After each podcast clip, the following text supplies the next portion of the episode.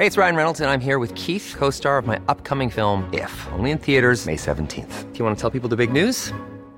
All right, I'll do it. Sign up now and you'll get unlimited for $15 a month in six months of Paramount Plus Essential Plan on us. Mintmobile.com slash switch. Upfront payment of $45 equivalent to $15 per month. Unlimited over 40 gigabytes per month. Face lower speeds. Videos at 480p. Active Mint customers by 531.24 get six months of Paramount Plus Essential Plan. Auto renews after six months. Offer ends May 31st, 2024. Separate Paramount Plus registration required. Terms and conditions apply if rated PG. Heraldo Radio. Inicia las noticias de la tarde con Jesús Martín Mendoza en Heraldo Radio.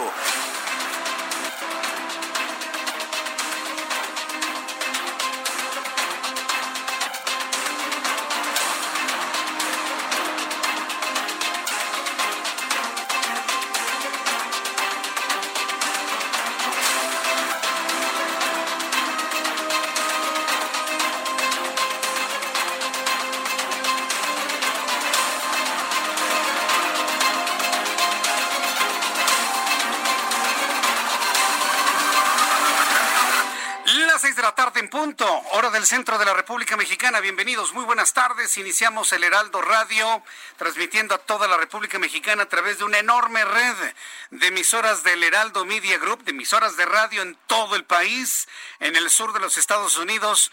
Súbale el volumen a su radio. Soy Jesús Martín Mendoza y le acompaño como todas las tardes con las noticias más importantes hasta este momento.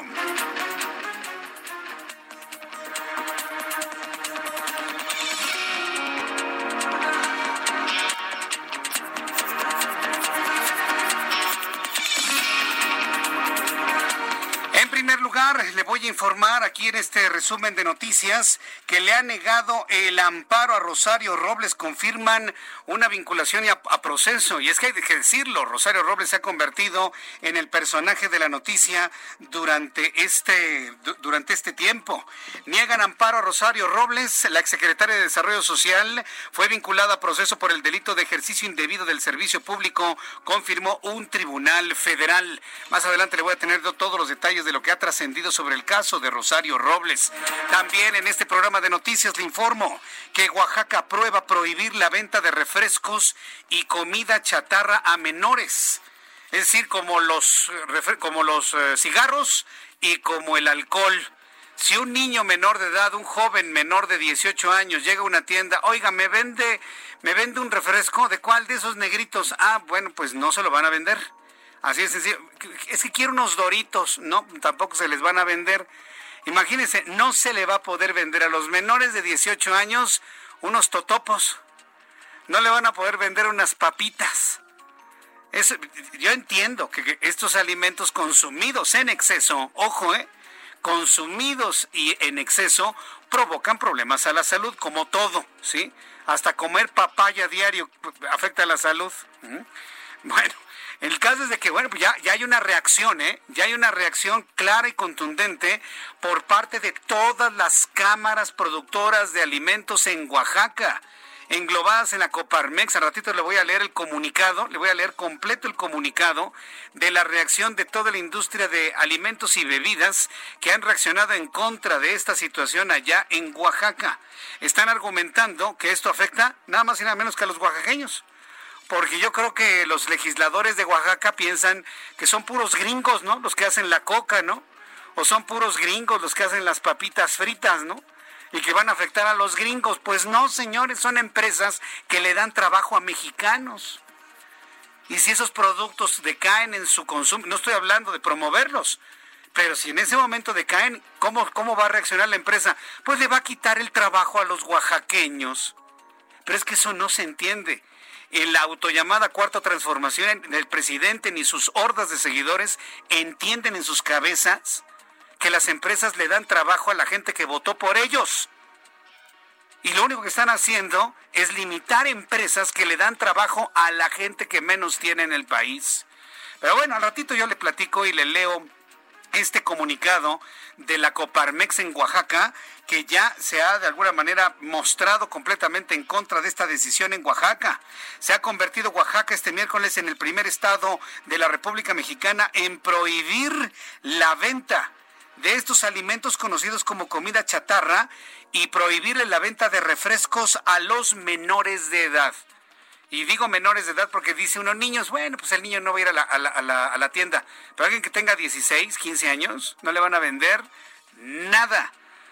O sea, ya, ya, entiéndase, ¿no? Hoy a los menores de 18 años, 17, 16 años, no le venden cervezas, no le venden licor, que bueno, no le venden cigarrillos, tampoco le van a vender sus doritos y tampoco le van a vender su refresco, tampoco. Entonces, ¿para qué se paran en una tienda, no? Entonces le voy a tener los detalles de esto. Entiendo que el asunto va más en el asunto de la salud. Pero mi pregunta es, y quiero que me lo diga usted y me lo comparta aquí en nuestro chat en línea en YouTube y a través de Twitter, ¿esta es la forma de hacer valer los principios de salud en México? Usted dígamelo. Le invito para que me lo escriba y lo debatimos, lo platicamos con todo gusto aquí en el Heraldo Radio. También en este resumen de noticias, lo dijimos el lunes pero como invocación, ¿se acuerda cuando lo comentamos el lunes por invocación de que nada más nos faltaría que protestara la, la Coordinadora Nacional de Trabajadores de la Educación? Pues ¿qué cree? Que ya es centro de la noticia la coordinadora que dice no al anuncio hecho por la Secretaría de Educación Pública que lo califica de discriminatorio y neoliberal. La disidencia magisterial le dice no al plan de la Secretaría de Educación Pública para dar clases virtuales por televisión. La coordinadora incluso acusa de discriminación a la población rural. Aquí no me vengan con que la población rural no tienen teles. Claro que tienen. Y tienen una tele y tienen un teléfono celular antes de tener calzado. Yo lo he visto, lo hemos visto en todo el, en todo el país. Entonces no puede ponerse la coordinadora en una posición de estas. Lo platicamos más adelante también aquí en el Heraldo Radio. Y también le informo que ante la imposibilidad de que los diputados y senadores puedan sesionar de manera presencial en sus sedes por la emergencia sanitaria de COVID-19, analizan diversas alternativas para iniciar el periodo ordinario de sesiones y que la sesión del Congreso General del 1 de septiembre, donde tienen que estar los 628 legisladores federales, podría realizarse en el Zócalo Capitalino o en el Auditorio Nacional. Bueno, el auditorio es igual que el recinto. Mejor que lo hagan al aire libre, pues que se vayan a un cerro, ¿no? Y allá ya legislan, ¿no? Donde esté volando el viento y el viento se lleve el COVID que tengan algunos y demás.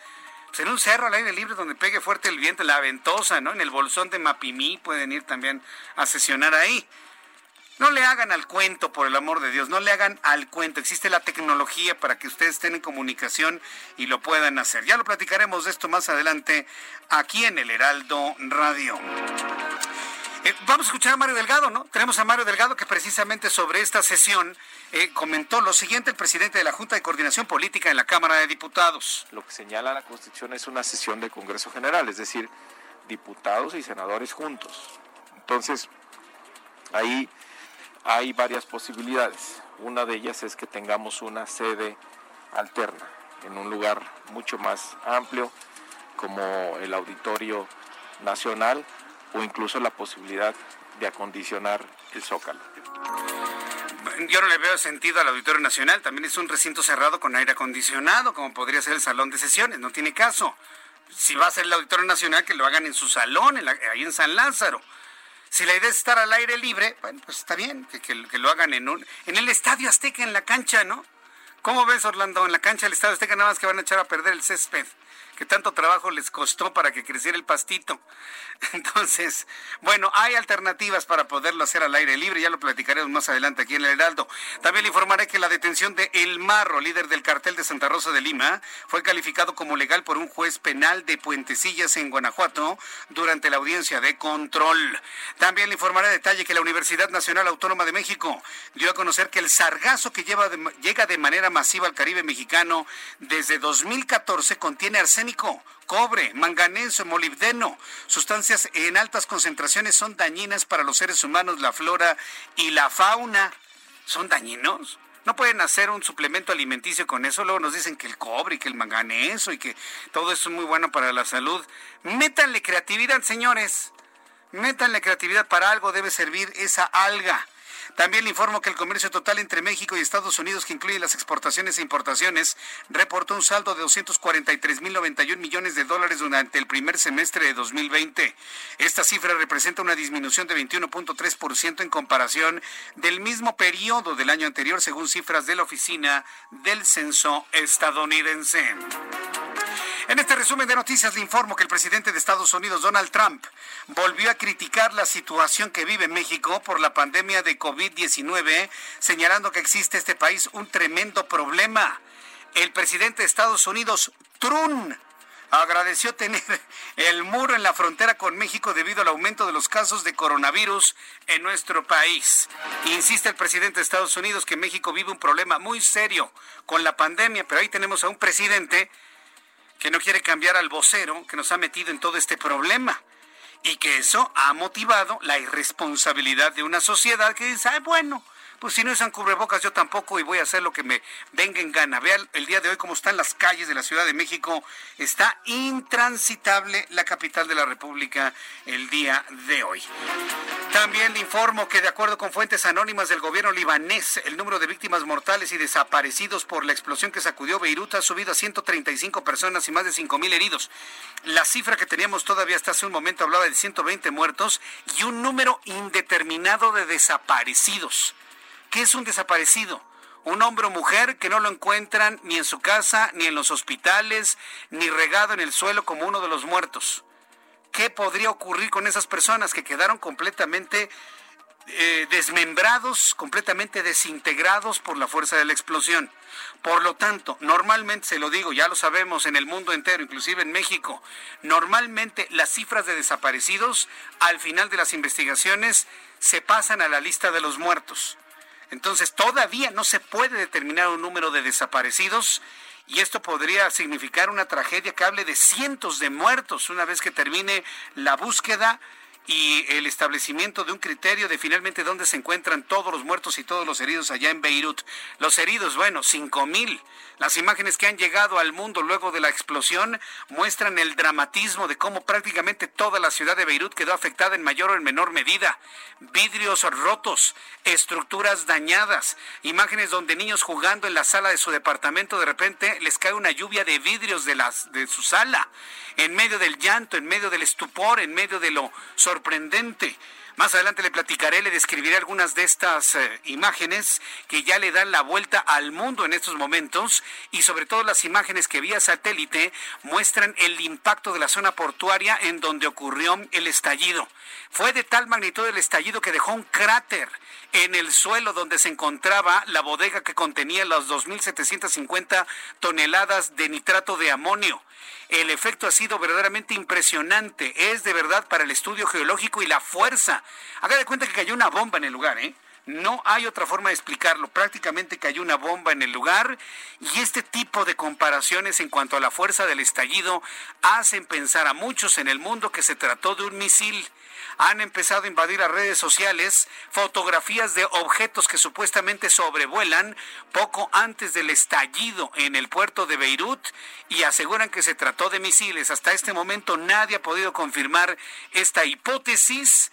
Se mantiene la hipótesis del accidente que hizo detonar, ahí le va la pregunta, ¿quién mantiene almacenados por tiempo indefinido 2.750 toneladas de nitrato de amonio? Bueno, pues lo platicaremos más adelante aquí en el Heraldo Radio.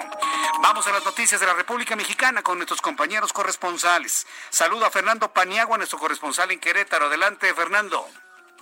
¿Qué tal Jesús Martín? Buenas tardes. Una mujer de 102 años de edad fue detectada con COVID-19 en Querétaro, confirmó hoy la directora de Servicios de Salud en el Estado, Martina Pérez Rendón. De acuerdo con la funcionaria, se trata de la persona de mayor edad que al momento ha contraído la enfermedad en la entidad, pues anteriormente se había ubicado a una mujer de 99 años que había contraído el mal. Pérez Rendón precisó que pese a la edad de la mujer, su estado de salud es estable y presenta síntomas leves de la enfermedad, por lo que su aislamiento y tratamiento se realiza en su domicilio. Hasta aquí la información, Jesús Martín. Muchas gracias por la información, Fernando Paniagua. Hasta luego. Hasta luego, que te vaya muy bien. También saludo con mucho gusto a Carlos Juárez, nuestro corresponsal en Tamaulipas. Adelante, Carlos. Un gusto hablar. Le comento que el gobierno de Tamaulipas, Francisco García de Vaca, aseguró que la federación regatea los apoyos para los casi 70 mil afectados por las lluvias e inundaciones que provocó Hanna eh, a su paso por la frontera, principalmente en la ciudad de Reynosa. Escuchemos. Se hizo la declaratoria de emergencia para esta zona, para estas 42 colonias. Fueron cerca de 70 mil personas eh, afectadas, no solamente en Reynosa, también en Vallehermosa, algo de Díaz, Díaz Ordaz. Eh, ha llegado parte de las solicitudes que hemos hecho al gobierno central, pero desafortunadamente una vez más vemos cómo regatea el gobierno central al Estado pues que más aporta a la República, el segundo Estado que más recursos les da y resulta que nos están regateando el respaldo cuando hoy como nunca se requiere. Es dinero de los tamaulipecos, de los mexicanos, no nos están haciendo ningún favor.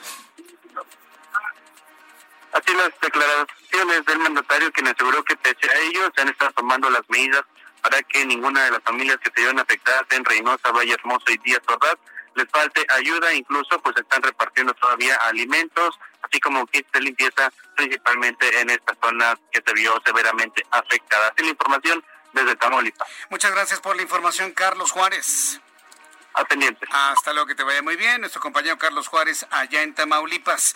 Le quiero informar a nuestros amigos que nos ven también, nos siguen en todas las cadenas de radio del Heraldo Radio en la República Mexicana y que además están en contacto a través de YouTube, que ya tenemos normalizada nuestra señal en YouTube para que también nos vea, me mande sus mensajes, tengamos esta realimentación a través del canal Jesús Martín MX, canal Jesús Martín MX en YouTube. Saludo con muchísimo gusto también a José García, nuestro corresponsal en el estado de Hidalgo. Adelante, José. ¿Qué tal, Jesús Martín? Un saludo a ti y a todos los auditores que nos escucha. Pues comentarte que el día de hoy militantes del Movimiento de Regeneración Nacional se manifestaron a las afueras de lo que fue la casa de transición del ahora presidente de la República, Andrés Manuel López Obrador, en la Ciudad de México. Esto en contra del registro de la candidatura por la alcaldía de Pachuca del cantante y ex aspirante de la gobernatura de Hidalgo, Francisco Javier Berganza, quien busca ser el abanderado del partido Guinda a la capital del estado. Los manifestantes reclamaron consignas como Francisco Javier fuera de Pachuca y los inconformes se pronunciaron en contra de que el intérprete sea considerado como un candidato a la alcaldía de Pachuca por Morena, pues acusaron que no representa los principios de regeneración nacional. También los inconformes señalaron que forman parte de la militancia de base de Morena y por ello están en contra que deben al partido personajes a los que calificaron como chapulines y que no siguen los principios fundacionales del partido. Asimismo, el Comité Directivo Estatal de Morena refirió que hasta el momento no se han elegido los aspirantes del partido para los 84 municipios del Estado y por ello, hasta que no se reanude el proceso de manera eh, formal eh, por parte de las autoridades estatales, no se determinará quiénes serán los candidatos. Comentarte nada más rápidamente que Francisco Javier se registró el pasado 6 de marzo en el proceso interno de Morena para buscar la alcaldía de Pachuca, sin embargo, pues fue abuchado por los mismos militantes, ya que previamente fue candidato a la gobernatura de Hidalgo dos ocasiones por el Partido Acción Nacional, por el Partido de la Revolución Democrática y por el Movimiento Ciudadano. Aunque en la última contienda pues fue demandado por el hoy gobernador del estado, Omar Fayad Meneses. Hasta aquí la información que tenemos. Mm, correcto, gracias por la información, José. Gracias, seguimos al. Hasta luego, que te vaya muy bien. Y más tarde voy a tener comunicación con Karen Bravo, nuestra corresponsal en Sinaloa, y toda la visita que hizo el presidente de la República a esta entidad, que por cierto, uy, le tengo algo que platicar. Bueno, le adelanto, llega López Obrador, ya qué tiempos aquellos del Surito Blanco, ¿no? O del Yetita Blanco. Llegó en unas camionetotas súper blindadas a Sinaloa, pero bueno, de miedo, ¿no? Y dice, bueno, adiós es el señor del surito blanco, es el del surito blanco. Ah, bueno, venía así todo blindado, ¿no? Está bien, es el presidente de la República. Bueno, ostenta la institución presidencial que es una institución viva. Es lo menos que debería ser. Pero ¿qué cree que le pedía a la gente? La gente le pedía que se bajara, que se bajara, eh, peje, le gritaban peje, peje, que se bajara. Y el señor del Palacio Nacional, que trabaja en el Palacio Nacional, ahí con una carota así toda largota y nada más movía la mano y se fue. Ah, pero cuando llegó el Commander, el músico este allá sinaloense, no nada más se bajó, se tomó una foto, le dio un beso a las hijas del Commander, sonrió, saludó, se volvió a subir a su camioneta y se fue. No sea la mamá del Chapo o no sea el, Commander, porque entonces el presidente sí se baja y le da la mano a, estos personajes. A no ser el pueblo bueno que votó por él, porque los, ni los ve ni los oye. Muy mal, eh, presidente, muy mal.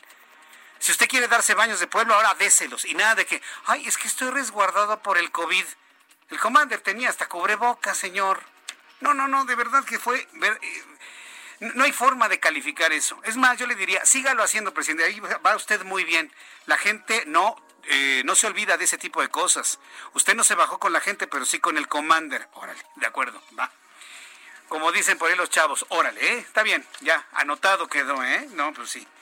Eso no se hace, presidente. Si se va a bajar de la camioneta, se baja con todos. Y si no se va a bajar de su camionetón, no se baja con nadie. ¿sí? Pero pues ya saben que tiene sus preferencias López Obrador tiene sus preferencias. Al ratito con Karen Bravo vamos a platicar ese asunto. Vamos con Gerardo Galicia, nuestros compañeros reporteros urbanos, quien eh, Gerardo estuvo muy pendiente de todo lo que sucede en Xochimilco, entrevistó al... Eh, al alcalde de Xochimilco, tuvo oportunidad de entrevistar a la jefa de gobierno Claudia Sheinbaum en exclusiva para el Heraldo Televisión y sigue trabajando a esta hora de la tarde. Adelante Gerardo, te escuchamos. Así es, Martín, excelente tarde y tenemos información precisamente en esta alcaldía para nuestros amigos que van a utilizar prolongación División del Norte. Si dejan atrás el Deportivo Xochimilco hacia el periférico, se van a topar con asentamientos ya de consideración, llegando a la avenida Guadalupe Ramírez y también en su entronque con la avenida Muyuguarda. De hecho, justo en este punto es un crucero bastante complicado porque tenemos obras, enormes baches y también algunos encharcamientos, así que habrá que manejar con mucha precaución y paciencia. También, sobre todo, si utilizan avenida Muyuguarda para poder llegar a prolongación División del Norte. Y por lo pronto, Jesús Martín, el reporte. Muchas gracias por la información, Gerardo Galicia. Excelente tarde. Excelente tarde también para ti. Saludo a Alan Rodríguez. Adelante, Alan, qué gusto saludarte. Hola, ¿qué tal Jesús Martín? Muy buenas tardes. Nos encontramos en estos momentos recorriendo las calles y avenidas de la Condesa y tenemos buenas noticias para los amigos capitalinos que les gusta la música y es que ya va a volver a los restaurantes de la Ciudad de México, ya se va a poder reproducir música. En la Gaceta Oficial se publicó un anuncio que permite la música grabada o en vivo siempre y cuando esta no exceda los 62 decibeles. La música estaba prohibida con la finalidad de que la gente no tuviera que hablar fuerte y propagar gotículas de salida, de salida, perdón, incrementando las posibilidades de contagio por COVID-19. Sin embargo, en los últimos días la jefa de gobierno capitalina Claudia Sheinbaum consideró que 62 decibeles es un nivel que permite sostener una conversación normal. Aunado a esto, Jesús Martín, el horario de los restaurantes ya va a ser ampliado y comenzará desde las 7 de la mañana y está permitido hasta las 10 de la noche con las medidas de sana distancia, como lo son una eh, capacidad de al 40% y también, pues bueno, se le tendrá que aplicar gel y tomar la temperatura a los asistentes. Es el reporte que tenemos desde esta zona de la Ciudad de México y pues con gusto hemos visto cómo muchas personas han regresado a los restaurantes a, pues bueno, reactivar la economía local. Bien, Alan Rodríguez, muchas gracias por la información. Muy buen día, Jesús. Hasta, luego, que te vaya muy bien. E, este problema de los restaurantes es tremendo. Fíjese que yo desde el mes de marzo, desde el mes de marzo no asisto a un restaurante hasta el día de hoy. Hoy tuve la necesidad de ir a comer a un restaurante y que no, no me gustó la experiencia. Fíjese que sí, la industria restaurantera ha sufrido mal y de malas, de verdad. Las personas que estaban antes ya no aguantaron, los corrieron, no están, falta de capacitación, falta de limpieza, algo sucede en los restaurantes, no hay confianza desde mi punto de vista. Yo soy de la idea que aguantemos más, sí vayamos y compremos para llevar, pero el servicio en el lugar, créame que deja mucho, mucho que desear. La verdad sea dicha y, me da mucha pena, pero pues finalmente uno tiene que decir las cosas con verdad, como uno las ve, están ocurriendo. Por favor, tenga usted mucha, mucho cuidado al ir a los restaurantes. Augusto Atempa, adelante, me da gusto saludarte, bienvenido, Augusto. Pues Martín, a mí también me da gusto saludarte y pues recordemos la avenida Miguel Ángel de Quevedo desde Insurgentes hasta División del Norte. Hay muy buen avance de los vehículos que pues transitan en la zona, solo se verán detenidos por los semáforos en la esquina de la Avenida Universidad hay un poco de tráfico provocado por la glorieta y el transporte público que hace base en esta zona. Paciencia para aquellos que buscan llegar hacia la zona sur, porque librando este punto, la afluencia es bastante continua. Jesús Martín, mi reporte. Muchas gracias por la información, Augusto Atempa. Muy buen día. Hasta luego, muy buenos días. Rápidamente vamos con mi compañero Abraham Arreolán, quien nos tiene toda la información de lo que sucedía un día como hoy, 5 de agosto, en México, el mundo y la historia. Adelante, Abraham. Bienvenidos de nueva cuenta, esto es un día como hoy en la historia 5 de agosto. 1914. España y Estados Unidos se declaran neutrales en la Primera Guerra Mundial. 1966. En Londres se publica el álbum Revolver de la banda británica The Beatles.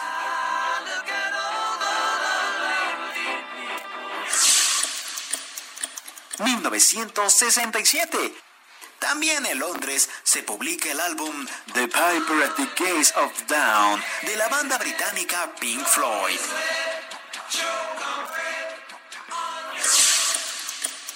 1930 nace Neil Armstrong en Ohio. No, no estaba en Ohio, estaba en Ohio, en Estados Unidos, y es el primer ser humano en pisar la luna. 2004. En Nueva York, un médico separa a dos siameses filipinos de dos años que estaban vinculados por el cráneo. Un evento médico sin precedentes. Mientras tanto, en México, en 1865, en el contexto de la segunda intervención francesa, Benito Juárez establece su gobierno en Paso del Norte. 1987, fallece. Escuchas a Jesús Martín Mendoza con las noticias de la tarde por Heraldo Radio, una estación de Heraldo Media Group. Heraldo Radio.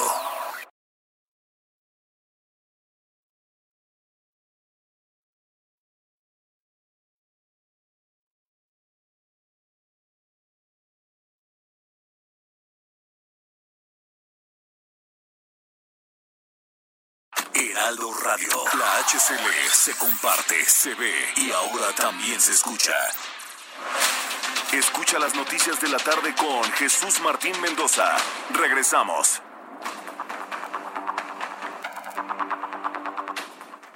Así es, amigos, estamos de regreso aquí con Jesús Martín Mendoza. Gracias por el espacio. Y saben que vamos a platicar en este momento con Aris Chávez, representante de Productos y Tratamientos Politécnico, porque nos va a orientar sobre temas de salud, tanto que queremos cuidar la salud y además cómo protegernos a nosotros mismos y a toda la familia y sobre todo elevar nuestras defensas. Aris, bienvenida, buenas tardes, adelante. Muy buenas tardes, muchas gracias a Jesús Martín por esta invitación también. Fíjate que hoy estamos iniciando una nueva etapa en esta pandemia. Poco a poco ya estamos regresando a nuestras actividades y con esto una mayor probabilidad de contagiarnos. Por eso hoy más que nunca, pues nuestro cuerpo y nuestro sistema inmunológico sobre todo debe de funcionar a la perfección.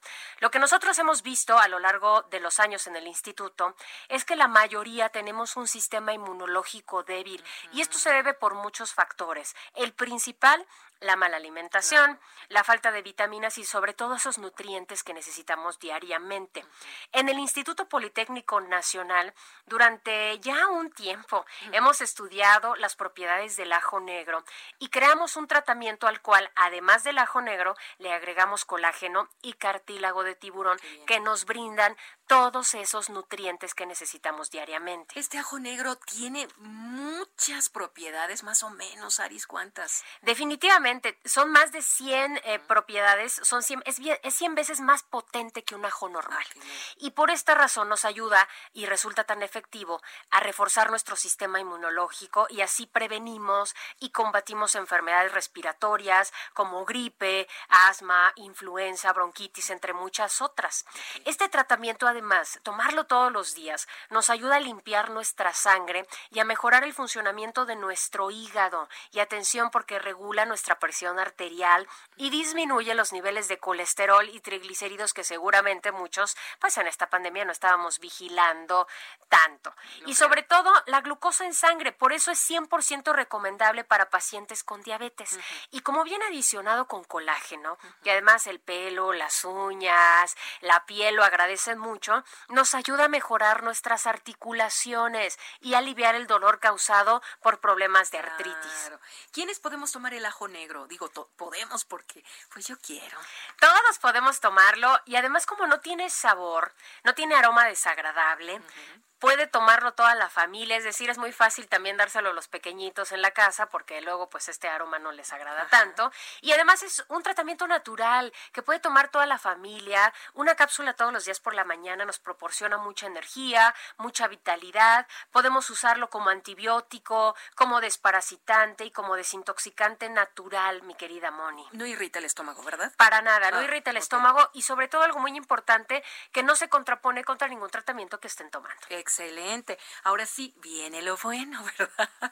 ¿Cómo adquirimos el tratamiento? Y supongo que traes una buena promoción para los amigos de Jesús Martín Mendoza. Tenemos una super promoción. Vaya anotando el número telefónico porque además traemos regalitos para todo el auditorio. Marque el 55 56 49 44 44. Vamos a repetirlo, 55 56 49 44 44. En un año de tratamiento que logramos hacer ese paquete para todo el auditorio de este programa, únicamente van a pagar 1.800 pesos. Por un año. Por un año completito, que además es para que no interrumpa su tratamiento y pueda compartirlo con toda la familia. Pero si es de las primeras personas en comunicarse, le vamos a regalar otro año completito, sin ningún costo y además para que quede completamente protegido, vamos a regalarles, ¿qué te parece? Unos artículos que estamos utilizando diario y que ahora pues son vitales. El primero es una careta de protección facial transparente con duración de tres meses. Vamos a incluirles una mascarilla N95 que es lavable, que además tiene un grado hospitalario y un gel antibacterial que tiene un grado clínico de 70% de alcohol, que este es aprobado por la FDA y que además pues nos va a durar muchísimo. Todo este paquete únicamente pagando 1.800 pesos, tenemos envíos a toda la República, por supuesto que facilidades de pago, pero son pocos, así que por eso tiene que ser de las primeras personas en llamar. Anímense, 55 56 49 44 44. Y escuchamos a Aris, ella ya nos dijo cómo está la promoción, un tratamiento, nos llevamos el otro y además regalitos. Aris, de nueva cuenta el número para irnos. 55 56 49 44 44 y recuerde que todos nuestros tratamientos por supuesto originales del Instituto Politécnico Nacional. Bueno, pues ahí lo tenemos, ¿no? La garantía, que eso es maravilloso. Gracias, Aris. Gracias a ti. Muy buenas tardes. 6 de la tarde, 35 minutos. Continuamos aquí con Jesús Martín.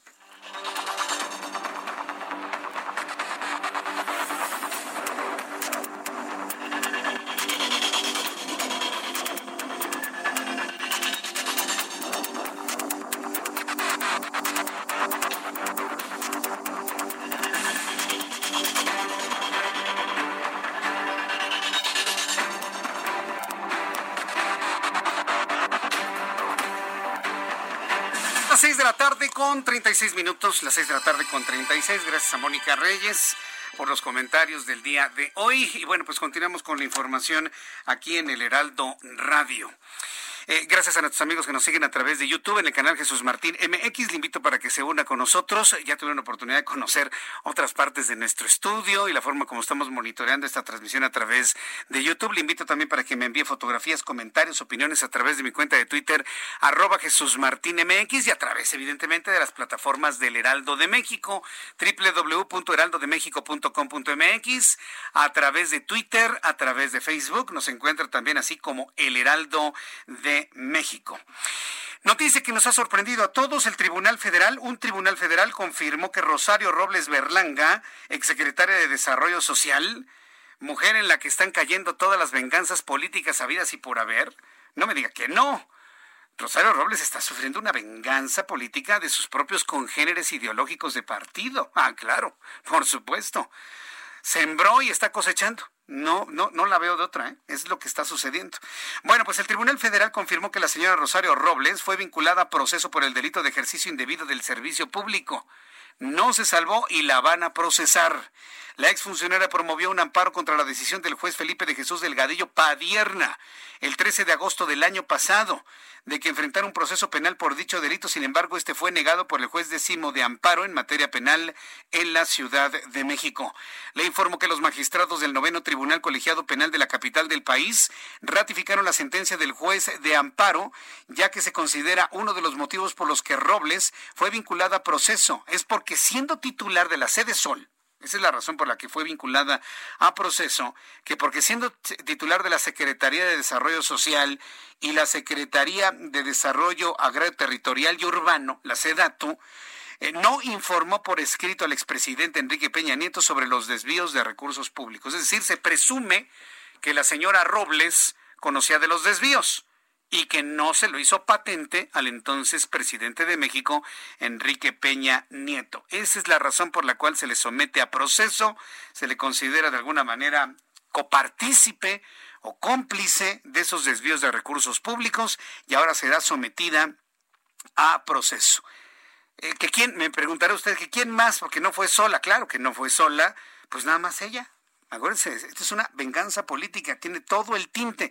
Y mire, nosotros como sociedad nada más estamos viendo pasar cómo el gobierno se venga de sus antiguos rivales y no hacemos absolutamente nada, ni nadie dice absolutamente nada, y los opinólogos y los escribidores, lo estoy diciendo de, manera figurada y sobre todo crítica, y los escribidores de muchos medios, entrecomillado, eh, nada más opinan y no aportan absolutamente nada.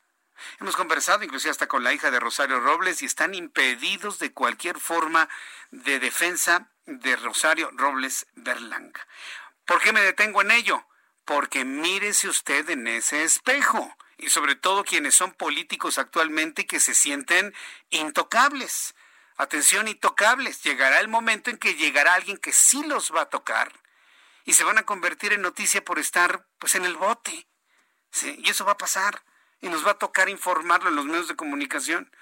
Se van a ir primero ustedes a que se acaben los medios de comunicación en este país en mayor o en menor medida. Eso debe quedar muy claro, pero pues están gobernando algunos como si se fueran a quedar para el resto de su vida y eso no va a ser así. Se los puedo asegurar, no es así. Pedro Hernández eh, ah, bueno, eh, esto, esto está ahí el asunto de Rosario Robles Berlanga. Voy al asunto de Pedro Hernández, que es uno de los líderes de la sección 9 de la Coordinadora Nacional de Trabajadores de la Educación. Créame, parece que los invocamos el lunes pasado. ¿Se acuerda que platicábamos que nada más nos faltaba que ahora la coordinadora brincara? Pues, ¿qué cree que brincó al día siguiente? Ayer martes y hoy miércoles se convierte en noticia principal en torno al regreso a clases. La Coordinadora Nacional de Trabajadores de la Educación rechazó Noticia sería que aceptara algo la coordinadora, ¿no? La Coordinadora Nacional de Trabajadores de la Educación rechazó el plan de la Secretaría de Educación Pública de clases virtuales por televisión, ya que lo considera discriminatorio para la población rural y adelantó que impartirá un modelo educativo propio. Modelo educativo, así lo llaman, ¿sí? Al adoctrinamiento ideológico. Dice la coordinadora que van a impartir un modelo educativo propio pues a ver, háganlo. Queremos ver sus dotes de creadores, ¿no? Pedro Hernández, secretario general de la sección 9 de la Coordinadora en la Ciudad de México, de la Coordinadora Nacional de Trabajadores de la Educación, dijo que contrario a los dichos del gobierno, sí están sustituyendo a los maestros, ya que solo unos pocos aparecerán en pantalla impartiendo clases y ellos se dedicarán únicamente a calificar. Este es el razonamiento de Pedro Hernández, secretario general de la sección 9 de la coordinadora. Ya ayer habían calificado el plan de Esteban Moctezuma Barragán discriminatorio, ya habían calificado el plan de Esteban Moctezuma Barragán como neoliberal. Esto sí ya son, ya son ganas de molestar, ¿no? Porque quien califica el plan como neoliberal, pues nada más le quieren picar la cresta a quién, pues ya sabe usted a quién, ¿no? Nada más buscan hacer eso, por supuesto. Entonces, eh, ante todo esto que ha ocurrido, Esteban Moctezuma Barragán, secretario de Educación Pública, lo comentó el lunes pasado. Iba a estar en la disposición de aclarar absolutamente todas las dudas de la opinión pública pues en el momento que se le requiriera. Hoy tuve oportunidad de platicar con él sobre algunos aspectos que tiene que ver con la entrada en vigor de este nuevo modelo educativo. Esteban Moctezuma Barragán dio a conocer en esta entrevista detalles de cómo será el regreso a clases el próximo 24 de julio para el ciclo escolar siguiente. Indicó que los maestros mejor calificados estarán al frente de las clases virtuales, es decir, quienes estarán en las pantallas de televisión porque eso sí, aclaró puntualmente, ni Televisa, ni TV Azteca, ni Grupo Imagen, ni Multimedios, que son las cuatro cadenas nacionales que van a retransmitir ese material, van a participar en el contenido. Ojo con esto, papás, padres de familia que me están escuchando, ni Televisa, ni TV Azteca, ni Imagen, ni Multimedios van a ser material, van a participar en el contenido. No va, a, no va a salir la señora Galilea Montijo ahí dando ciencias naturales. No, no, no, nada de eso. Pues no, por supuesto que no, ¿no? O, el señor López Dóriga dando geopolítica, ¿no? O el señor La Torre, ¿no? Dando clases de... ¿De qué, de qué le daría clases a, La Torre? De ciencias sociales, vamos a dejar, ¿no? De ciencias sociales. O de español. O de matemáticas. No, no, nada de eso. Es que ya hay personas que me han preguntado, oiga, pero pues esos programas, ¿quién los va a conducir? Los mismos. No, es una producción a cargo de la Secretaría de Educación Pública en donde va a ser, la producción va a ser del canal 11 de televisión, del canal 14, de Ingenia TV, y eh, estas cadenas nada más van a dar el tiempo aire y la retransmisión de los programas. Así que no se preocupe, ¿eh? No, no, no, no va por ahí el asunto. Vamos a escuchar parte de la entrevista que tuve con Esteban Moctezuma Barragán, secretario de Educación Pública, hoy por la tarde. Ya que no vamos a poder tener clases presenciales, creo que la decisión que se tomó por el señor presidente es la mejor y es eh, hacer un programa muy, muy robusto, invitar a los medios eh, a que nos ayuden y hemos logrado ya la participación de siete canales de televisión para que podamos transmitir las clases por televisión. Ahora, ¿por qué por televisión? Porque es eh, el medio que llega a más número de personas, el 94% de los hogares la tienen, entonces es la más equitativa. Y el 6% restante eh, los vamos a poder atender a través de radio y de una atención directa a través de cuadernillos y guías que se les van a entregar de manera directa.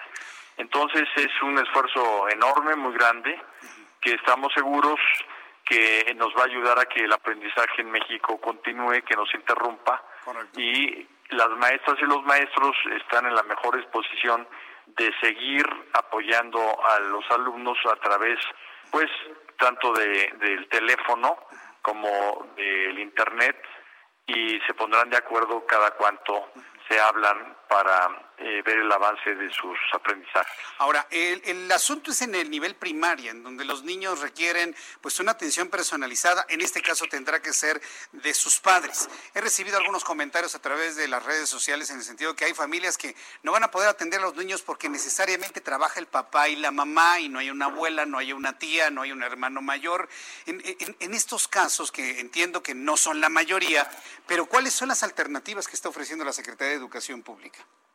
Pues la alternativa que estamos ofreciendo es que eh, los programas sean programas interesantes, eh, lúdicos, que mantengan la atención de las niñas y de los niños.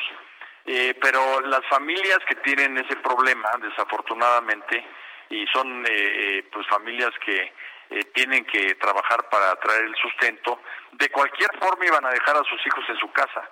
Entonces, lo que estamos ofreciendo es que los dejen con un propósito que es el de aprender y, sabemos y, estamos eh, muy ciertos que la mayoría de las niñas y de los niños cuando ven un programa que los engancha, pues se quedan viendo la televisión. Eh, desafortunadamente para muchas familias el problema es al revés, que los niños no sueltan la televisión, en este caso estamos eh, logrando que la televisión se meta al tema educativo. Correcto. ¿Cómo van a ser las evaluaciones de los materiales que se transmiten a través de las cadenas de televisión? Porque ya me están preguntando aquí nuestros amigos que si Televisa o TV Azteca o Imagen o Multimedios van ellos a calificar. ¿Cómo va a ser el proceso de evaluación de lo que se enseñe a través de la televisión? Bueno, la responsabilidad de todos los contenidos educativos es de la Secretaría de Educación Pública eh, las televisoras y, la radio lo que van a hacer es transmitir lo que nosotros les demos. Nosotros les vamos a dar un disco duro con los programas pregrabados y ellos lo van a transmitir, no van a tener participación alguna en sus contenidos. Eso es importante. Y la Secretaría de Educación Pública hará las evaluaciones a través de línea, presenciales, al final del ciclo, a la mitad. ¿Cómo se tiene planeada esta parte que Vaya, varios padres de familia me lo están preguntando. La, todo va a ser a través de, televisión, pero obviamente puede tener el apoyo de eh, la educación eh, por internet, en, línea, en los casos que así se pueda. Nosotros vamos a transmitirlo a nuestras plataformas de manera que si algún maestro se pone de acuerdo con sus alumnos en usar el internet porque ya lo tiene, eh, que no son pocos, ¿eh? estamos hablando de una proporción como del eh, 55 al 60%, pues pueden trabajar por Internet. Pero si no tienen Internet, mm, eh, no, la base no es el Internet, sino la televisión que la tiene el 94% correcto. Ahora, los materiales los va a producir, eh, bueno, la Secretaría de Educación Pública a través del Canal 11. ¿Tres semanas son suficientes para producir tantas horas de clases, de contenido, de, enseñanza? ¿Va a recibir algún tipo de ayuda del Canal 11 para la producción de todos estos programas? Sí, bueno, eh, tanto Canal 11 como Ingenio TV estamos trabajando juntos con la Secretaría de Educación Pública, con pedagogos, con diferentes expertos que nos están ayudando a hacer los guiones, a hacer los programas.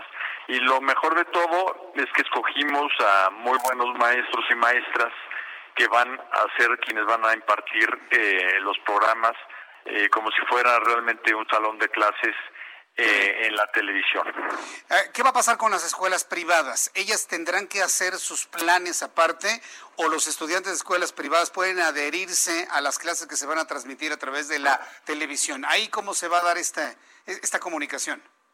Las escuelas privadas que están incorporadas a la Secretaría de Educación Pública tienen la obligación de seguir los planes y programas eh, que señala la Secretaría. Eh, los contenidos no, los contenidos pueden ellos eh, hacerlos de una manera distinta siempre y cuando cumplan con los planes y programas. Si ellos desean seguir las transmisiones por televisión, obviamente lo pueden hacer. Si desean tener un contenido propio, muchas de ellas tienen internet, pues lo pueden hacer también por, por su cuenta siempre y cuando, repito, eh, estén eh, alineados a, la programación de nuestros planes y programas del modelo educativo público.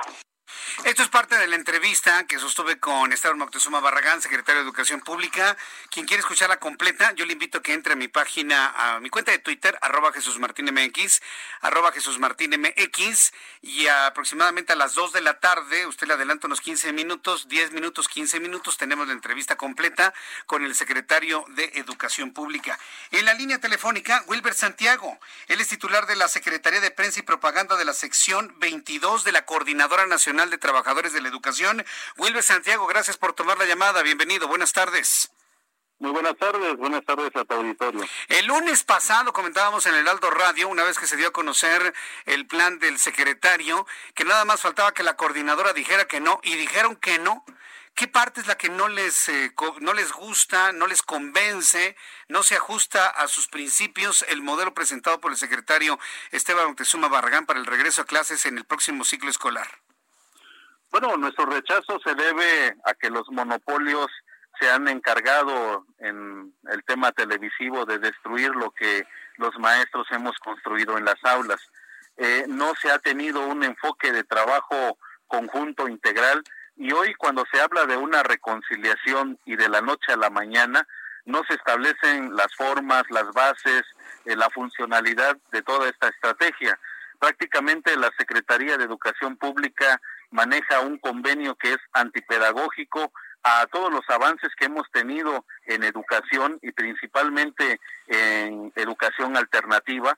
Por eso nosotros rechazamos que esta opción sea una opción correcta para la educación de nuestros estudiantes, porque los monopolios no quieren estudiantes reflexivos, no, no quieren a los estudiantes analíticos, propositivos, al contrario, quieren implementar, y esto es desde siempre, desde la reforma educativa anterior, quieren vender sus modelos de enseñanza, quieren vender sus estrategias de trabajo en relación a los contenidos educativos que se han producido y que prácticamente hoy vemos que Esteban Moctezuma Barragán, que viene de una línea empresarial, está incluyendo a las televisoras para atender la educación de ah, nuestros estudiantes. A, ver, Wilber, yo, perdón que le interrumpa, pero aquí sí, sí, necesito decirle algo. Las televisoras que les llaman monopolios, que son cuatro cadenas, Televisa, TV Azteca, este, Imagen y Grupo Multimedios, únicamente van a retransmitir un material que va a hacer la Secretaría de Educación Pública con maestros de ustedes. Eh, a través de una producción del Canal 11. No, no, no. Televisa no va a producir nada, ¿eh? Ni TV Azteca eso es la parte en donde se rechaza, porque jamás consultaron al magisterio, jamás consultaron a los maestros para poder atender el desarrollo de los contenidos. El día lunes escuchamos a prácticamente a las direcciones de esas televisoras, a los empresarios, diciendo que ya tienen el trabajo de sus guionistas elaborando ya esos contenidos y participando en gran medida en esta en esta situación, en esta estrategia aventurada de la Secretaría de Educación Pública.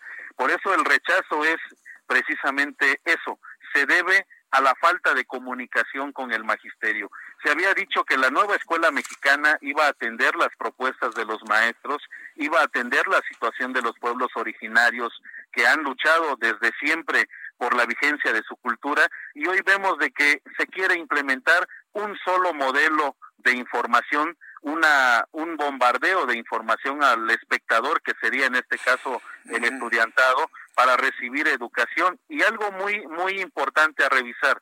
Esteban Moctezuma Barragán mencionó que tiene validez curricular. Esto indica una, una falta de conocimiento de lo que se vive a nivel país en el tema de la desigualdad social, porque no todos nuestros estudiantes tienen eh, una, un televisor para poder atender el horario que están implementando. Hoy, ante una crisis de la pandemia, nuestros estudiantes están apoyando a las labores de campo, a las labores eh, con los padres de familia para poder obtener un sustento para, para la alimentación, la salud, la vivienda y más la carestía de lo que se está viendo en cuanto a los productos básicos y hoy trabajar un modelo a distancia de manera virtual hoy con la televisión sin duda refleja un gasto mayoritario en las familias oaxaqueñas. Por eso está ese rechazo y lo que hemos llamado al gobierno es de que se diera un diálogo importante a nivel nacional. El jueves pasado se dio una conferencia y hasta hoy el gobierno de Andrés Manuel López Obrador instruye. Escuchas a Jesús Martín Mendoza con las noticias de la tarde por Heraldo Radio, una estación de Heraldo Media Group. Heraldo Radio.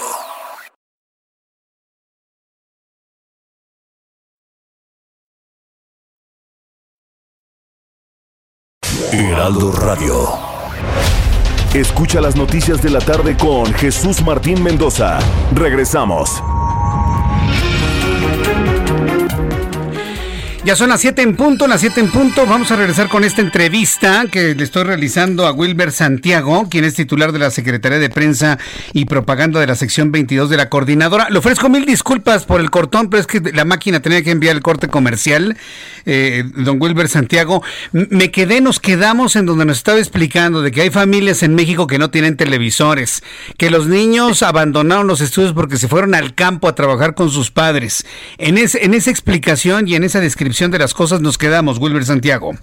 Sí, efectivamente, el término del ciclo escolar, eh, la Secretaría de Educación Pública no valoró bien los resultados y hoy, bueno, ante esta cuestión apresurada determinan que las televisoras continúen con el trabajo educativo de los maestros. Prácticamente hay un desplazamiento porque no nos tomaron en cuenta para ver esa determinación.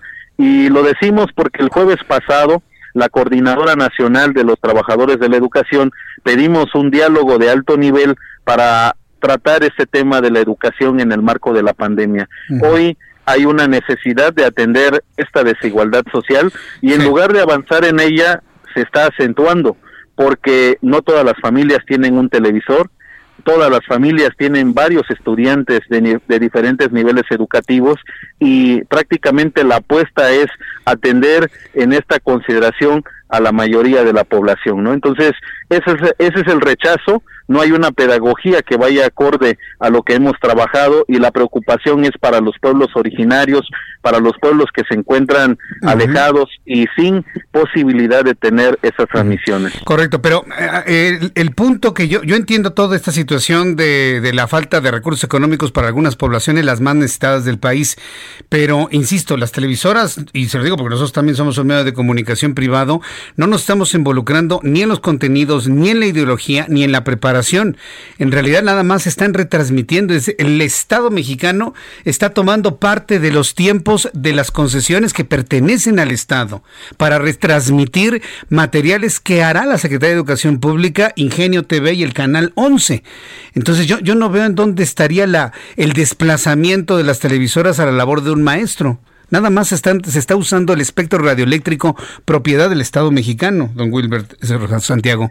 Nada más. Bueno, hay, hay una revisión muy importante de lo que estamos realizando en este tema. Eh, estamos viendo que la colaboración económica del Estado es para nuevamente eh, buscar sanear las finanzas de las televisoras. Eh, nosotros hemos buscado la democratización de la educación, esto en el sentido de que arriba a todas las comunidades y que se vea en el fortalecimiento también de la relación laboral que se tiene con los maestros, con los padres de familia. Hoy vemos con preocupación un desplazamiento, por eso lo señalamos de esa manera, no hay comunicación de la Secretaría de Educación Pública para hablar de los contenidos que se van a trabajar con los maestros, se aplica de manera impositiva una currícula que se está pretendiendo imponer con las televisoras y es ahí en donde hace falta esa comunicación. Hoy el presidente ya instruyó a Esteban Moctezuma después de, de que se están dando las expresiones de descontento para que se dé una plática, un diálogo para ver cuáles son los alcances de ese trabajo. Para nosotros es antipedagógico, no es funcional, porque no se asegura además que nuestros estudiantes estén frente a un televisor y aprendiendo sobre todo una educación crítica reflexiva y más en el tema de los valores. Es necesario en ese en ese tenor que el gobierno ya voltee a ver la situación de nuestras escuelas porque para regresar en una condición ya de esta nueva realidad es necesario que nos ofrezcan agua potable, que lleven electrificación a los espacios de trabajo que generen las condiciones para tener los materiales de sanitización y ofrecer los insumos, porque lamentablemente solamente se han quedado en el discurso y nosotros que recorremos todas las comunidades eh, rurales, sabemos de estas necesidades y sabemos realmente lo que ocurre. Yo espero que próximamente se reúnan con el secretario de Educación Pública. ¿Han buscado sentarse con él o inclusive con el presidente? Porque yo tenía entendido que el presidente ya había eh, logrado la reconciliación del Magisterio Nacional, tirando la reforma educativa de la anterior administración, pero veo que todo sigue igual, Wilbert Santiago. Bueno, en ese tema es necesario informar a la población, a, todos los radioescuchas, que efectivamente se dio una mesa de trabajo en el mes de marzo y se quedó en una continuidad, pero después de que se dio el anuncio de la pandemia, del confinamiento y resguardo de todos, prácticamente el gobierno federal dejó de comunicarse con los maestros, la Secretaría de Educación Pública trabajó a marchas forzadas para una aventura en cuanto al tema educativo, porque no hay una comunicación y el jueves pasado solicitamos una mesa de alto nivel precisamente para detallar los temas de este inicio de ciclo escolar, observar cómo será la atención del magisterio y las nuevas condiciones que habremos de tener en relación a salubridad, en relación a la atención a las escuelas y hoy lo que preocupa es que bueno, están atendiendo un rescate de televisoras, están atendiendo una inversión que se requiere desde abajo, porque lamentablemente, vuelvo a repetir, no nos están dando las condiciones para cuando retornemos ya en un acto presencial, que sin duda ahí estará el compromiso del Magisterio Democrático de la CENTE. Ahora de los charros del Sindicato Nacional, bueno, los charros siempre han sido, eh, pues, eh, en esa parte han cumplido los los mandatos del poder y pues Esteban Moctezuma sabrá de esa condición. La coordinadora siempre lucha por la democratización de la educación y en ello siempre hemos propuesto para los pueblos originarios. Wilber Santiago, yo le agradezco mucho que haya hecho estas denuncias. En realidad ha contestado mis preguntas, pero también ha hecho denuncias a través del Heraldo Radio. Le agradezco mucho. Vamos a esperar las respuestas a las mismas y le agradezco que me haya tomado la llamada telefónica esta tarde. Muchas gracias, Wilber Santiago. Claro que sí, gracias. Que le vaya muy bien, hasta luego. Vuelve Santiago Valdivieso, titular de la Secretaría de Prensa y Propaganda de la sección 22 de la Coordinadora Nacional de Trabajadores de la Educación. Me deja pensando un asunto, ¿eh? Me deja pensando un asunto y lo vamos a plantear y lo vamos a buscar aquí en el Heraldo Radio. Dice la coordinadora que este plan es un rescate a las televisoras. ¿Qué es lo que hay que rescatarle a las televisoras? ¿Impuestos? No sé, digo, no, lo sé, pero ¿por qué habla de un rescate a las televisoras y le preguntamos que, que, no hay ningún rescate, que nada más las televisoras están retransmitiendo un material que va a producir el Estado. Habla de un rescate. Vamos a averiguar, investigar a qué rescate se refieren, sobre todo para poder entender este concepto. Hablan de un rescate, hablan de un desplazamiento más importante que incluso lo que ellos han planteado desde un principio de la discriminación a los que menos tienen. Bueno, seguiremos hablando de este asunto, falta de aquí hasta el 24 de agosto y va a dar mucha tela de dónde cortar estas quejas de la coordinadora, pero vamos a un resumen con las noticias más importantes. El reloj marca las 7 con 8, hora del centro de la República Mexicana. Saludos a las emisoras en toda la República Mexicana que transmiten las noticias a esta hora de la tarde a través del Heraldo Radio. Yo soy Jesús Martín Mendoza y le informo en resumen. La Secretaría de Educación Pública presentó el calendario escolar definitivo que será vigente para el ciclo 2020-2021 y que se compone de 190 días efectivos de clases. El titular de la Secretaría de Educación Pública, Esteban Moctezuma Barragán, reiteró que el inicio de clases es el lunes 24 de agosto y concluye el 9 de julio de 2021. Como ya se había informado, este 6 de agosto inicia el periodo ordinario de inscripciones y reinscripciones para educación básica, con un periodo extraordinario hasta el 11 de septiembre para aquellos alumnos que estén en proceso de cambiar de escuela. A partir de mañana, inscripciones y reinscripciones para el ciclo escolar 2020-2021. Le informo que el Instituto Mexicano del Seguro Social, a través de su titular, Zoé Robledo, firmó un acuerdo con la Organización Panamericana de la Salud para obtener medicamentos a mejores costos. De acuerdo con un comunicado del Seguro Social, la institución podrá participar en el Fondo Rotatorio Regional para Suministros Estratégicos de Salud Pública de la Organización Panamericana de la Salud, lo que abre las puertas a México para más de 350 medicamentos como antirretrovirales y oncológicos, entre otros. Zoé Robledo agregó que los medicamentos que se podrán adquirir mediante esta alternativa serán de impacto por el número de derechohabientes que reciben tratamiento para este tipo de enfermedades enfermedades. Le informo que la diputada Erika Vanessa del Castillo Ibarra retiró su iniciativa de propuesta para aumentar el impuesto especial sobre productos y servicios de las bebidas saborizadas. El pasado 28 de julio, la legisladora de Morena propuso aumentar un peso el IEPS a los refrescos, con la intención de disminuir claramente el consumo de bebidas que puedan ocasionar la diabetes y aumentar el presupuesto para su atención. Esto, por supuesto, es completamente falso. Si la aumentan 1, 2, 3, 4, 5, 10 pesos a las bebidas gaseosas, el público las, lo va a pagar, ¿eh? Digo, eh, eh, eh, es más bien un proyecto recaudatorio. Nada tiene que ver con la salud, es un proyecto recaudatorio. Finalmente, la diputada Erika Vanessa del Castillo retiró su propuesta. Mientras tanto, la jefa de gobierno de la Ciudad de México, Claudia Sheinbaum, afirmó que ha habido una disminución de casos del COVID-19 en las últimas semanas, misma que puede atribuirse al uso de cubrebocas. Al presentar la segunda etapa de intervención del Parque Cantera de la Alcaldía Coyoacán, Sheinbaum resaltó que la disposición de los capitalinos a usar cubrebocas ha aumentado y que gracias a ello se ha mantenido el semáforo en naranja. Gracias a habitantes de la Ciudad de México y otras partes del país que han hecho caso omiso a las pretensiones del presidente a que no usemos cubrebocas que porque no hay una razón científica. Creo que a todos nos ha quedado claro que el presidente está en un error, que está totalmente equivocado y hoy la jefa de gobierno le reconoce a la población el hacer caso a quienes hemos tomado el liderazgo de ese llamado a usar cubrebocas. Aquí lo tengo, mire, para quienes me ven a través de YouTube, traigo aquí mi cubrebocas completamente. Todos lo usamos para ir a cualquier lugar, a cualquier destino.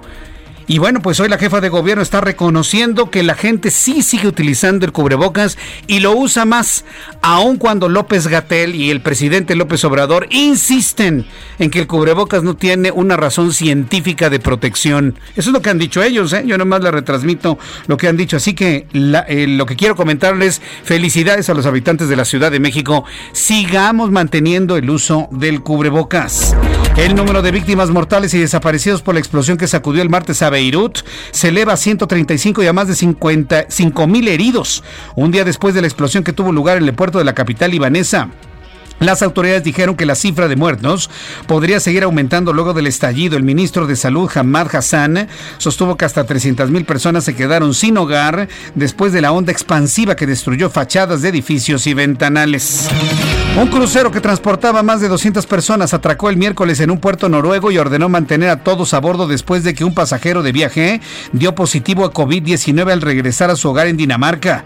La alcaldesa de Bodoe, Ida Pineroed, dijo que los 85 miembros de la tripulación del Sea Dream serán sometidos a pruebas diagnósticas y que las autoridades están en contacto con el Instituto Noruego de Salud Pública para determinar si los 123 pasajeros también deberían hacerlo. Nos tomamos la situación muy en serio dijo la alcaldesa. Son las noticias en resumen. Le invito para que siga con nosotros. Le saluda Jesús Martín Mendoza.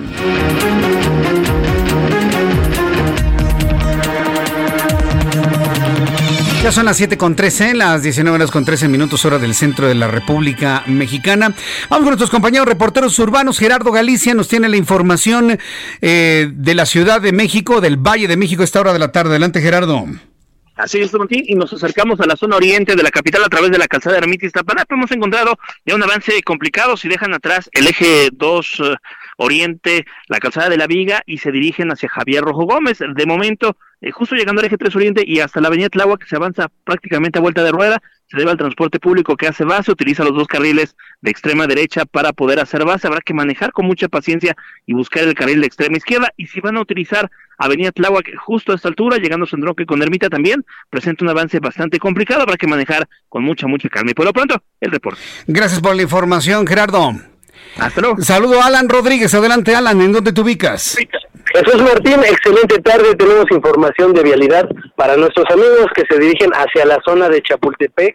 Y quiero comentarles que en estos momentos la avenida se encuentra libre desde la glorieta del cruce con insurgentes hasta la zona del circuito interior. Ambos sentidos presentan buena circulación. También tenemos la vialidad de la avenida de los insurgentes y es que en estos momentos entre Chilpancingo y Álvaro Obregón se encuentra libre con dirección hacia el sur con ligeros asentamientos para quienes se dirigen al centro de la capital. Amigos que circulan en la avenida Paseo de la Reforma en estos momentos entre la glorieta del Ángel de la Independencia y el cruce con la calle de Bucareli, con algunos asentamientos para quienes se dirigen al norte de la capital y circulación constante para quienes avanzan en dirección hacia el sur. Es el reporte que tenemos esta tarde. Gracias por la información, Augusto Alan Rodríguez. Muy buenas tardes. Gracias, Alan, que te ve muy bien. Ahora vamos con Augusto Atempa. Adelante, Augusto, ¿dónde te ubicas? Jesús Martín, yo me encuentro todavía en la zona sur de la ciudad y hay tráfico pesado en el eje 8 desde el Insurgentes hasta la avenida Universidad. Es un tramo que normalmente se recorre en menos de 5 minutos y ahorita se tardarán en cruzarlo alrededor de 10 minutos. Esto debido a los semáforos en la zona. Para los amigos que transitan por Revolución y se incorporan al circuito interior de Miscuac, hay buenas noticias porque pues el, el tráfico es bastante fluido hasta llegar a la avenida de los insurgentes. Después de este punto hay tráfico pesado para quienes van hacia la zona oriente de la ciudad. La carga de, vehículos se nota más a la altura de la División del Norte y Tlalpan. Mucha paciencia para poder llegar hacia la zona oriente de la capital. Jesús Martín, mi reporte. Gracias por la información, Augusto Atempa. Muy buenas tardes. Hasta luego, muy buenas tardes. Bueno, ya son las siete y cuarto, las siete con quince horas del centro de la República Mexicana. Les recuerdo que estamos también en YouTube. Ya finalmente logramos eh, estabilizar nuestra señal. Estamos a través de YouTube en el canal Jesús Martín MX para que usted eh, me comente, nos pregunte todo lo que usted quiera saber a esta hora de la tarde. La forma en la que estamos comunicándonos con nuestro público y también sus fotografías, comentarios, opiniones a través de nuestra cuenta de Twitter, arroba Jesús Martín MX. Me da mucho gusto saludar aquí en el estudio, y hace mucho que no la veía aquí en el estudio por este asunto de la pandemia, a Andrea Merlos. Hola Andrea, ¿cómo te va? Bienvenida. Hola Jesús Martín, también me da mucho gusto volver a compartir esta mesa contigo, porque aunque nos vemos de repente en el transcurso del día en la redacción, hola a todos. Ah, ahí está, este, Andrea La Merlos. verdad es que de repente extrañamos mucho esta interacción. Si usted quiere conocer a Andrea Merlos, está en mi cuenta de YouTube, a- a Jesús Martín MX, en el canal Jesús Martín MX. Ahí puede ver a Andrea en este momento para que le mande saludos, preguntas y comentarios. ¿De qué nos vas a platicar hoy, Andrea? Mira, Jesús Martín, yo creo que dentro de todo el o lo problemático que ha sido el asunto del COVID, de la pandemia, en lo económico principalmente, ha habido siempre algo que ha salvado principalmente a nuestros conacionales, que son las remesas. Y curiosamente, Jesús Martín y yo creo que todos van a coincidir con esto, la economía de Estados Unidos también está en picada. O sea, no es un tema solo de México, es Sí, un tema mundial. Y sin embargo, las remesas este, sem- este pr- primer semestre de 2020, Ujú. pues reventaron los históricos de hace 25 años. 19 mil millones de dólares entraron por remesas. a 9% más de lo que normalmente Sí, llegaba. Sí, es, increíble. Pero además, 25 años, ¿eh? O sea, las remesas siempre han aliviado la economía de muchas zonas eh, del país y la economía en general.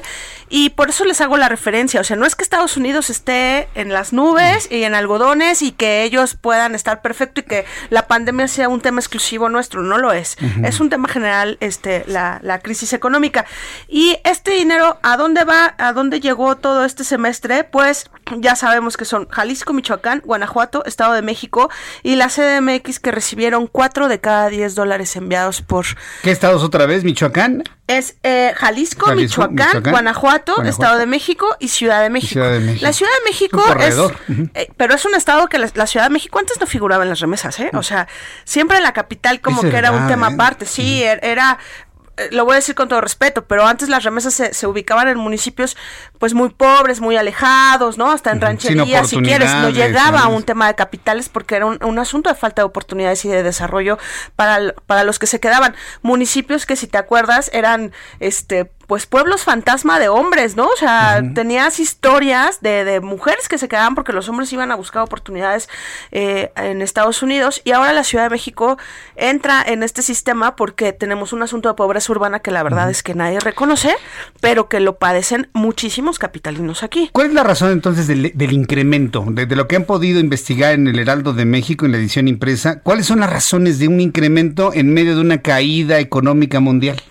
La total necesidad de aliviar a los que peor estamos, por así definir. O sea, la gente de Estados Unidos, los mexicanos, mandaron más dinero a sus familias necesitadas en México. Porque las familias están mucho más necesitadas en Ah, México. esa es la razón. O sea, todos los familiares, y esto nos lo han dicho todos los expertos, y además es una lectura de todas las organizaciones, digamos, eh, operativas bancarias, eh, comentan eso, que el- la afectación en los ingresos de todos los mexicanos impacta mucho más a la gente, digamos que de, de un estatus con mucha más necesidad, y estas remesas llegan a, a aliviar ese sistema. Entonces, el que mandaba de Estados Unidos sus 500 dólares cada mes, empezó a mandar 550. 550 Ujú. con todas las pro- con todos los problemas que también tienen allá, ¿no? Sí, claro. Y ahora las remesas no solo alivian al, al último que las recibe, ¿no? Que digamos que es el beneficiario en México. Las remesas este alivian a todo el sistema económico de México porque pues son miles de millones de dólares que se mueven en el sistema bancario y que de alguna manera este el solo paso, las comisiones tan altas que también cobran Pues sí. históricamente alivian mucho esto. Pero esto te lo voy a sumar a otras dos cosas que publicamos en nuestra versión impresa en el Heraldo de México y, y son dos notas muy chismosas. Una, que... ¿Dos notas chismosas? Muy chismosas. 53% ya se elevó el precio de la cerveza en las tienditas. ¿Cómo es? 53%. 53%. ¿Se acuerdan cuando ¿Se acuerdan cuando no encontrábamos cerveza en, Sí. en ningún lado que fue ese ese creo sí fue un tema caótico en la vida de los Sí, sí, sí. mexicanos. Este, pues empezaron a vender la cerveza a lo que querían, ¿no? Cuando cuando llegó, pues ese precio parece que, que ¿Se llegó quedó? para quedarse y ubican que más o menos la cerveza está arriba del 50% de su precio, entonces pues la opción ahorita es comprarla en supermercados que ellos tantito más respetan los precios porque hemos platicado aquí contigo que En las tiendas de que ahorita ¿no? ir al supermercado ir a una tienda de conveniencia ya da miedo porque con lo que comprabas antes de super ahora no consigues mucho, ¿no? Y la otra cosa es que, que es un tema que hay que poner en la mesa y que casi nadie está discutiendo, es el asunto de las colegiaturas y los y de las escuelas privadas, Jesús Martín, y de qué va a pasar con este sistema de educación a nivel televisión versus tu pago mensual y tu re- y tu inscripción anual a las escuelas de tus hijos, ¿no? Sí, sí, yo estoy viviendo ese asunto y llega uno a pensar, no tiene ningún sentido que yo esté pagando una colegiatura si voy a tener, si mis hijos van a tener la escuela y la televisión, ¿eh? Así No, es. No tiene ningún sentido. Y ese es un sistema que ahorita hemos hablado con la Profeco, con Ricardo Sheffield, que él nos dice algo que creo que es muy importante que lo sepan todos tus radioescuchas. Y él dice que los padres de familia sí pueden pelear ante la Profeco, que las escuelas privadas no estén a la altura de la educación eh, tecnológica que están necesitando los alumnos. Es decir, puedes pedir el reembolso de tu inscripción del año pasado, ¿eh? Y puedes pelear también tus colegiaturas. Y como él dice, no es un tema de te regreso el dinero y todo sigue igual. No, la gente también tiene que evaluar a- en qué colegio los vas a inscribir y tiene que evaluar esto, qué, qué, qué tanto me conviene como padre de familia que estoy afectado en mis ingresos en muchas ocasiones, que además tengo tres hijos, que tengo incertidumbre en lo laboral, ¿no? Y que la escuela no me está respondiendo porque muchas escuelas cobran lo que cobran por las instalaciones, la verdad. Instalaciones que no estás usando, pero lejos, ¿no? La Sí. alberca, los patios, las cafeterías, las bibliotecas, las los salones de computación, pues no los estás usando. Entonces, yo, yo sí creo que es un momento también de, de dar un manotazo. Eh, Sheffield nos comentaba que eh, hay ahorita algunas organizaciones de padres que, así de escuelas que se están juntando 20, 30 padres de familia y que dicen, oye, yo te estoy pagando la colegiatura y tú no estás respondiendo como necesitan mis hijos, porque además tú lo debes de ver con tus hijos. Claro que sabes cuando no están aprendiendo correctamente, cuando las tareas no te estás dando abasto, porque tienes hijos de distintos años escolares. Es un caos en casa. Fue, fue, de noche el resto del, del, del, segundo semestre de este año, muy poco aprovechado, y esto en general, ¿eh? en todo el mundo, aparte. Ya, se comentaba que estamos en un retroceso, en una afectación educativa muy importante en todo el mundo con la pandemia.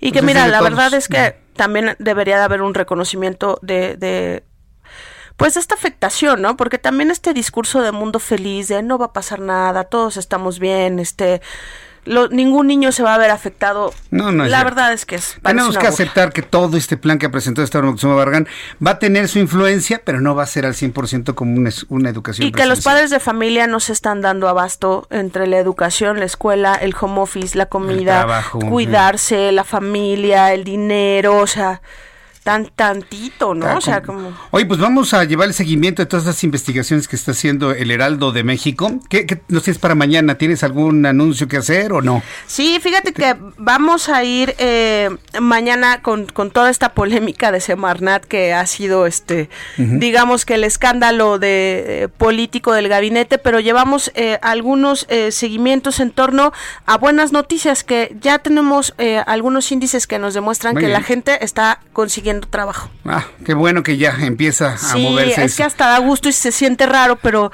empieza a haber buenas noticias. Andrea Merlos, muchas gracias por estar con nosotros. Gracias a ti, saludos a todos. Andrea Merlos, nuestra editora general del Heraldo de México. Bueno, pues eh, aquí eh, nos va a preparar cosas muy interesantes y algunas historias y sus notas chismosas, que a mí me encantaron sus notas chismosas. Bueno, vamos a ir a los anuncios y regresamos enseguida. Le invito para que me escriba a través de Twitter, arroba Jesús Martín MX y a través de nuestra cuenta de YouTube, Jesús Martín MX.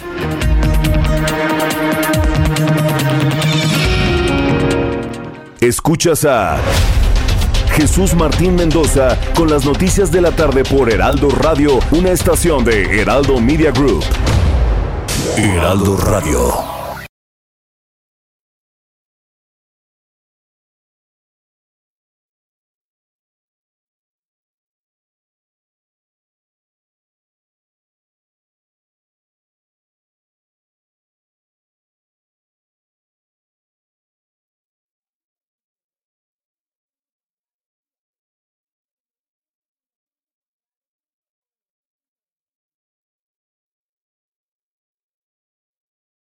Heraldo Radio. Escucha las noticias de la tarde con Jesús Martín Mendoza. Regresamos.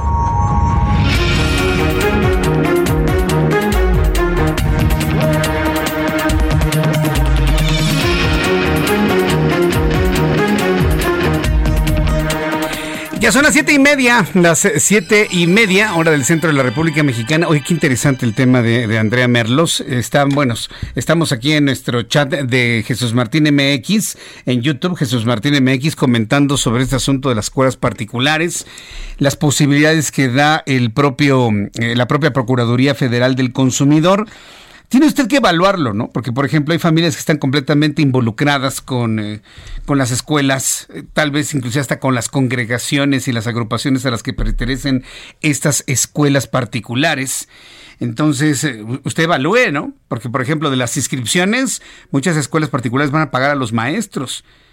Si la gente retira sus inscripciones, no paga las colegiaturas, ¿cuál es el efecto inmediato? Sí, un beneficio para su economía, pero ¿cuál es el efecto inmediato?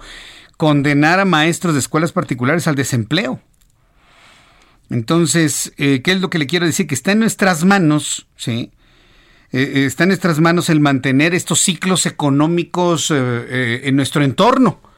Y por ejemplo, para quien tiene a sus hijos en escuelas particulares, los que pueden tener, de tenerlos en las escuelas particulares, participan dentro de un desarrollo económico del entorno. Con la colegiatura y las inscripciones se le paga su sueldo a los maestros. Sí, tiene razón Andrea, ¿no? Nos cobran el derecho a la cancha, el derecho al laboratorio, el derecho al salón, el derecho a, hasta el derecho a la cafetería. Pero si no están yendo, y ahora en el corte comercial me, hablaba del asunto de las universidades, ¿cuánto cuesta la colegiatura en una universidad privada? En una Ibero, en una Náhuac, en un TEC, en un ITAM, pues no baja de 20, 25 mil pesos al mes, ¿eh?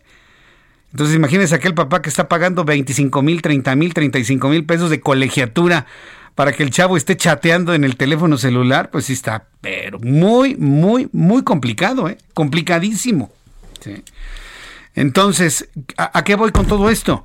Que la educación privada en todos los niveles, desde el kinder hasta la universidad, con esta pandemia se va a ver seriamente afectada, seriamente comprometida.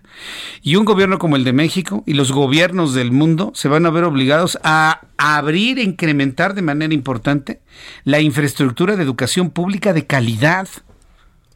Cuando yo he visto este tipo de situaciones que, que se han metido en el país por el asunto del COVID, pues este virus vino a revolucionar al mundo pero incluso hasta cambiar algunas cosas y meternos en conciencia de muchas otras que en principio la educación debe ser pública, gratuita y de calidad. Y la situación del COVID nos está orillando a que finalmente se tenga que cumplir forzosamente ese concepto, ya sea presencial o ya sea a través de la televisión. Otro asunto que nos ha dejado el COVID, ahora con la disminución de la actividad humana en el mundo, ¿qué fue lo que ocurrió? Si supo, ¿no? todos los informes de las organizaciones mundiales de cuidado del medio ambiente, una recuperación del planeta casi en un 60% de aguas, ríos, cuerpos de agua, aire, todo absolutamente. Y así nos podemos hacer un análisis de todas las cosas que ha traído. Ha traído mucha muerte el COVID, ha traído mucho dolor en el mundo, por supuesto, pero nos ha zarandeado como humanidad y a los gobiernos los ha zarandeado como gobiernos. Si hacemos, empezamos a hacer un análisis de lo bueno, lo malo y lo feo que nos ha traído el COVID-19, nos podemos llevar muchas sorpresas, ¿eh? Muchas sorpresas. Por lo pronto, hoy estamos en este parteaguas de la educación. Y a los hijos, a nuestros hijos y a los más chiquitos les tocó vivir un tiempo en el que su desarrollo cultural, educacional, pues no será el óptimo, ¿eh? No será el óptimo como el que tuvimos usted y yo, a menos de que los padres de familia, con esa posibilidad, tengan la opción de convertirse en sus verdaderos mentores o maestros como sucedía antiguamente y uno mismo darles clase, uno mismo prepararlos, uno mismo meterlos a la lectura. Pero me va a decir más de un papá y una mamá, no, oiga Jesús Martín, yo quiero trabajar, yo quiero mi tiempo también, yo quiero también mi, mi espacio, sí, y lo puedo entender. Estamos en una, una verdadera recomposición de la vida. Me da mucho gusto saludar, eh, como todos los miércoles, a mm, Mariano Riva Palacio, eh, periodista, columnista, colaborador del Heraldo Radio, investigador de todo, por supuesto, mi querido Mariano, gusto en saludarte, bienvenido, muy buenas tardes. Querido Jesús Martín, ¿cómo estás? ¿Me escuchas bien? Te, escucho bien y, me da mucho gusto que de todo lo que hemos platicado en estos últimos minutos, igual con Andrea y la entrevista que tuve con el secretario de Educación Pública, pues nos hagas esta comparación de lo que es una educación en línea y una educación presencial. Sé que has investigado sobre esto. ¿Qué nos cuentas sobre este tema, Mariano? Exactamente, querido Jesús Martín Mendoza. Muy buenas tardes, amigos del Heraldo Radio. Pues vamos a continuar con la polémica que has generado esta tarde en tu programa Fíjate que el tema sigue dando de qué hablar. Se ha discutido las últimas semanas las clases a distancia, el uso del Internet y ves que recientemente el gobierno de la República firmó un convenio con varias televisoras para inculcar enseñanza a través de las pantallas. Como antes era telesecundaria, tú te acuerdas seguramente muy bien de ese programa. A mí me tocó ver varios programas de telesecundaria desde nuestras casas a distancia. Bueno, pues le pregunté a un experto su opinión. Le hice la pregunta clara, Jesús Martín. Mm si la educación a distancia, la educación en línea, es igual de eficiente como la presencial. Y su respuesta fue la siguiente. La actual situación derivada por la pandemia es una oportunidad para que la educación en línea tome un lugar preponderante, ya que no es inferior a la presencial ni de poca calidad. Esto me lo dijo Melchor Sánchez Mendiola Jesús Martín, él es coordinador de Universidad Abierta, Innovación y Educación a Distancia de la UNAM. El experto cree que es preciso incentivar en estos momentos la intermodalidad de la enseñanza, quiere decir la manera de entregar la información, pues se ha demostrado que la instrucción mixta o híbrida tiene un efecto positivo, vaya que sí funciona. Esto tras recordar que en 107 países siguen las escuelas vacías, lo que significa que la pandemia es una tragedia socioafectiva por no contar con la interacción que teníamos antes. Sin embargo, dice el especialista Jesús, es momento de aprovechar para impulsar herramientas como la educación a distancia. Sabemos también que muchos estudiantes en estos momentos, Jesús, pues ya están cansados, ya están hartos de las sesiones mediante Zoom, al igual que muchos profesores que están manifestando en estos momentos, Jesús, fatiga física y visual por las clases virtuales. Dice el investigador Mechol Sánchez Mendiola que es ocioso debatir qué formato es mejor, porque la buena enseñanza, aquí viene una frase bien interesante que voy a compartir contigo y con los radioescuchas. La buena enseñanza puede superar una pobre elección de la tecnología, pero la tecnología nunca podrá salvar a la mala enseñanza. En conclusión, Jesús Martín, para muchos expertos, ambas modalidades, tanto la educación en línea o a distancia como la presencial, no tienen diferencias significativas, aunque la educación a distancia jamás reemplazará ni pretende hacerlo a la presencial. Siempre va a ser importante, Jesús, tú lo sabes, tú eres papá, el contacto con el maestro, los compañeros de clase, concentrar la, la atención en un salón de clases pero mientras esto regresa a una normalidad o a una nueva realidad, se tiene que aprovechar lo que la tecnología nos permite. Incluso es un reto, Jesús. Así también podemos confirmar quién es quién enseñando en línea y quién es quién aprendiendo a distancia. Pues ahí lo tienes, lo que opinas, lo que opinan algunos especialistas de que la enseñanza virtual o a distancia como la presencial son igual de poderosas, son igual de buenas siempre y cuando lo que se enseñe y quien lo enseñe, pues le entren al rollo. Ahora te voy a decir una cosa, Mariano. La, enseñanza virtual, si hablamos de la enseñanza virtual, no tiene los mismos efectos en educación superior que en educación básica. ¿eh? Ya en educación superior lo platicaba con Andrea y, y, algunos especialistas en educación lo saben. Pues ya cuando estás en la preparatoria, en la universidad, tienes ya herramientas para, para educarte de manera autodidacta. Pero en primaria Dime, ¿cómo, ¿cómo, enganchas a un niño que esté una, dos, tres horas en una pantalla escuchando y tomando clase, ¿no? Cuando están, se distraen con una gran facilidad. Difícilmente la transmisión en línea va a enganchar a los niños como lo hace un maestro en un aula. El, reto está en la educación básica, en la educación primaria. Exactamente. Completamente de acuerdo contigo, porque si bien, por ejemplo, en el caso del coordinador de universidad abierta, su título lo refiere, ¿no? Nos está dando su opinión como un coordinador de universidad, o ya estamos hablando de un nivel más alto de educación. Ya cuando, cuando ya se habla de educación básica, o sea, de los chavos de primaria o en la secundaria que andan con la hormona alborotada literalmente, pues sí resulta muy difícil concentrarlos y que se sienten por lo menos tres horas, cuatro horas frente a la computadora sin que nada los distraiga es un gran reto. Debido a, todo esto de la pandemia, lo que sí es cierto, Jesús Martín, ya para concluir contigo, es que el paradigma cambia absolutamente todo. Y hay que entrarle de alguna u otra forma a lo nuevo, porque si no nos vamos a quedar definitivamente atrás. Mariano Riva Palacio, te agradezco mucho esta investigación, esta información, estos comentarios y este aporte. Danos por favor tus redes sociales, tus formas de contacto para que el público esté en contacto contigo, te pregunte y te consulte. Ahí estamos, querido Jesús Martín Mendoza, Twitter e Instagram, arroba JM Rivapalacio, todo junto. En Facebook estoy como Mariano Riva Palacio Yáñez. Ahí cualquier duda, ahí estamos directamente contestando las inquietudes. Mariano Riva Palacio, me da mucho gusto saludarte siempre todos los miércoles. Gracias, nos escuchamos la próxima semana, Mariano. Un abrazo, amigo. Muy buenas tardes. Abrazo, que te vaya muy bien. Hasta luego. Es Mariano Riva Palacio con esta información. La educación, la educación a distancia. Mire, le quiero compartir lo que ha ocurrido en Oaxaca con el asunto de los alimentos chatarra y los, y los refrescos, que transita precisamente por el asunto educativo el, asunto educativo en casa o el asunto educativo en la escuela, como sea, pero es un asunto de educación. Cuando un pueblo, cuando una sociedad está debidamente informada, bueno, educada en la importancia de la información, de informarse de lo que sucede en el entorno y lo que nos puede provocar un daño o un, beneficio, pues no se, no se necesitan ni sobreprecios, no se necesitan prohibiciones, no se necesita absolutamente nada.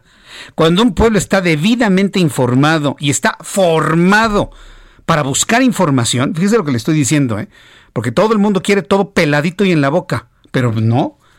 Se necesita informar a la sociedad, pero además formarla para que tenga esa curiosidad de investigar qué es una cosa y qué es otra cosa.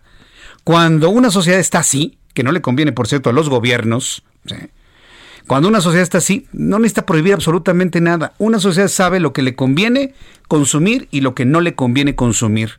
Lo que le conviene consumir en grandes cantidades y lo que le conviene consumir en pequeñas cantidades. Pero ir a los, a los tiempos de las prohibiciones, eso únicamente hace ver que no se puede tener un control a través de la razón. ¿Dónde quedó el principio de López Obrador que todo por la razón y todo por el entendimiento? Es una contradicción este gobierno. Es una contradicción, sale el presidente, todo por la razón, todo por, eh, como lo dice, ¿no? Ah, pero en Oaxaca prohibieron, están prohibiendo que los jóvenes menores de 18 años, yo creo que un chavo de 17, 16, 15, 14, ya puede saber perfectamente bien qué le conviene y qué no le conviene en la vida, ¿eh? Bueno, consuman eh, productos considerados como chatarra o de alto impacto nutricional para la obesidad.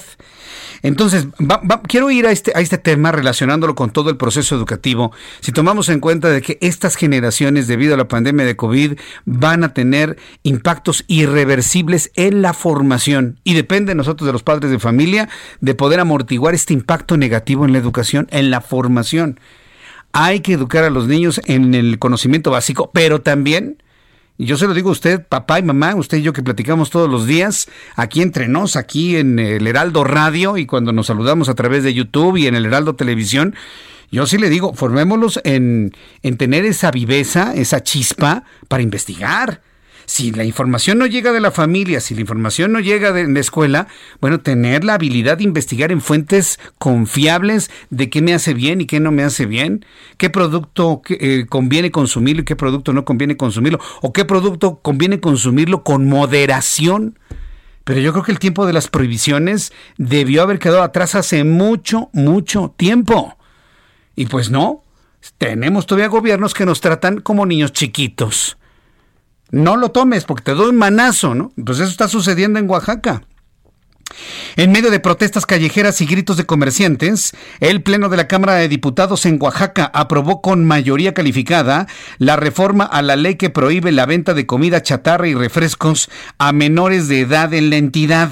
O sea, entienda que el menor de edad no es el niño de 11 años o de 8 años, es hasta los jóvenes que tienen 17 años y 11 meses. Yo sé que no van a estar presentando su credencial para votar con fotografía para que les vendan unos, unos totopos, ¿no?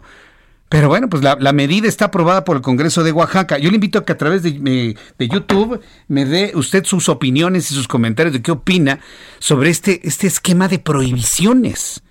Es que Jesús Martínez, que sus productos hacen daño. Sí, hacen daño si usted se los come en abundancia si todos los días se come el totopo y se utiliza el refresco como agua de uso. ¿Sí? Que mucha gente así lo hace en el país. Bueno, la noticia eh, continúa de esta manera. La reforma al artículo 20 bis de la Ley de los Derechos de Niñas, Niños y Adolescentes en el Estado de Oaxaca, aprobado con 31 votos, fue propuesta por la fracción parlamentaria de Morena.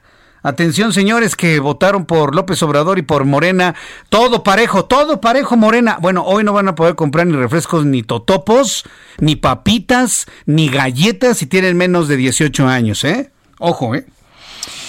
Misma que fue validada por una amplia consulta pública ciudadana y contó con el respaldo de la UNICEF y hasta el aval del subsecretario de promoción de la Secretaría de Salud Federal, Hugo López Gatel, propone sanciones, multas, clausuras y hasta cárcel. Propone sanciones, multas, clausuras y hasta cárcel a quien promueva, comercio y comida chatarra a las niñas y a los niños.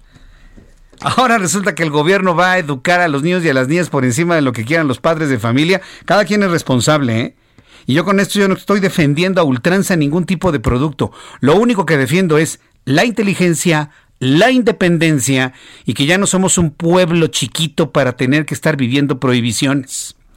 Ante esto, ante esto quiero informarle que la Coparmex Oaxaca, la Coparmex Oaxaca, a nombre a nombre de todas las cámaras en Oaxaca y en el país, han emitido el siguiente comunicado. Súbale el volumen a su radio a propósito de lo que ocurre allá en Oaxaca. Este comunicado lo firma Canacintra, Antad, Cofimex, Canaco Servitur, Coparmex, Canirac. Alianza Nacional para los Pequeños Comerciantes, Canaimpa, Industria Mexicana de Bebidas, Canacintra Oaxaca, Canaco Servitur Oaxaca con México, asociaciones de chocolateros del estado de Oaxaca. Ve usted todas las cúpulas que están en este momento firmando el siguiente comunicado que dice lo siguiente, suba el volumen a su radio. La prohibición a la venta de alimentos y bebidas votada por el Congreso local afecta el bienestar de las familias oaxaqueñas. Los sectores productivos estamos a favor de la salud y el bienestar de los oaxaqueños de manera proactiva. No vendemos productos directamente a instituciones educativas. Rechazamos la prohibición votada el día de hoy contra alimentos y bebidas, ya que afecta la economía y el bienestar de las familias oaxaqueñas. Dicen estas cámaras aglutinadas el día de hoy. Esta decisión será de alto impacto económico a toda la cadena de valor de la industria agroalimentaria, sector primordial en el Estado y afectando también productores artesanales y pequeños comercios a lo largo del territorio oaxaqueño.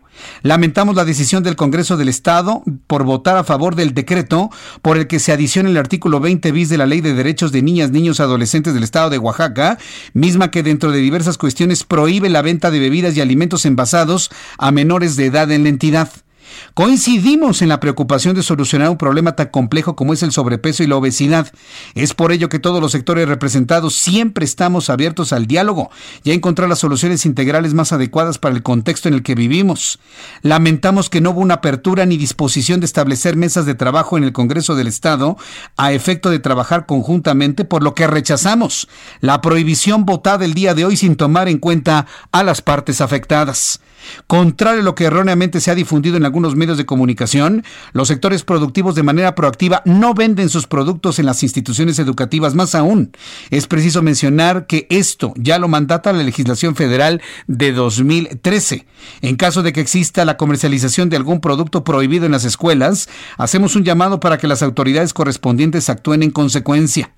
Es relevante precisar casi termina el comunicado, es relevante precisar que el decreto aprobado pretende ir más allá a limitar la venta de productos como por ejemplo el chocolate oaxaqueño, granolas, yogures, cereales entre otros en cualquier tiendita, restaurante, taquería, supermercado, condición que no solo resolverá el problema del sobrepeso y obesidad, sino que va a incentivar el mercado informal y va a impactar de manera negativa a las familias de miles de oaxaqueños que dependen de su venta, distribución y comercialización, siendo de esta manera más negativo el remedio que la enfermedad. ¿Sí entendió este parte?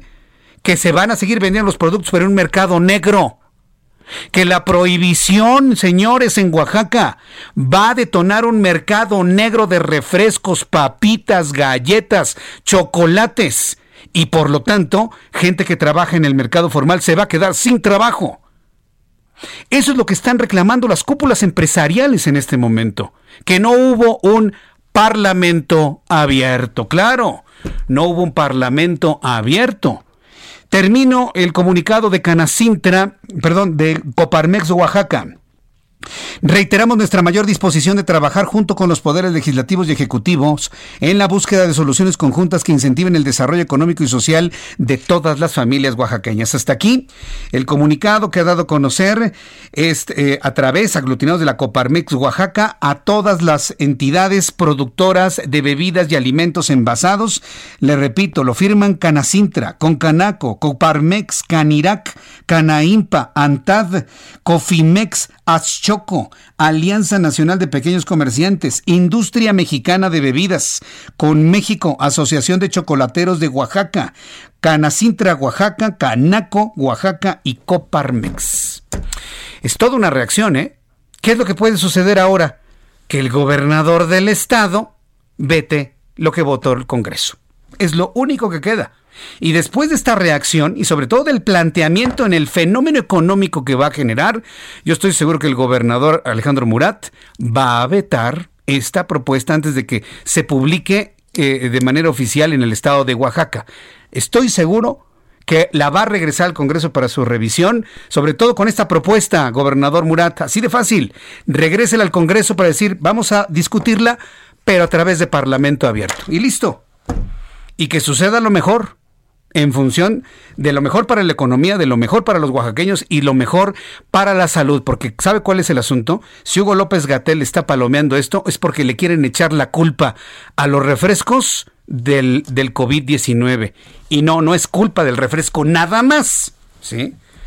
Hay otro tipo de culpas también, sobre todo el decir que el, cubrebocas no sirve desde un principio. ¿eh? Esa es una de las grandes culpas que ya en su momento el pueblo lo demandará. Son las 7.52, las 7.52 hora del centro de la República Mexicana. Gracias por sus comentarios, gracias por sus opiniones. No, bueno, este, tengo precisamente una gran cantidad de reacciones del público precisamente en, ese sentido. ¿no? Pues en México somos buenísimos para darle la vuelta a la ley. Ah, ¿no me dejas venderlo en, en la tiendita? Ah, bueno, pues lo vendemos aquí en la esquina. Pues ¿cuál es el problema, no?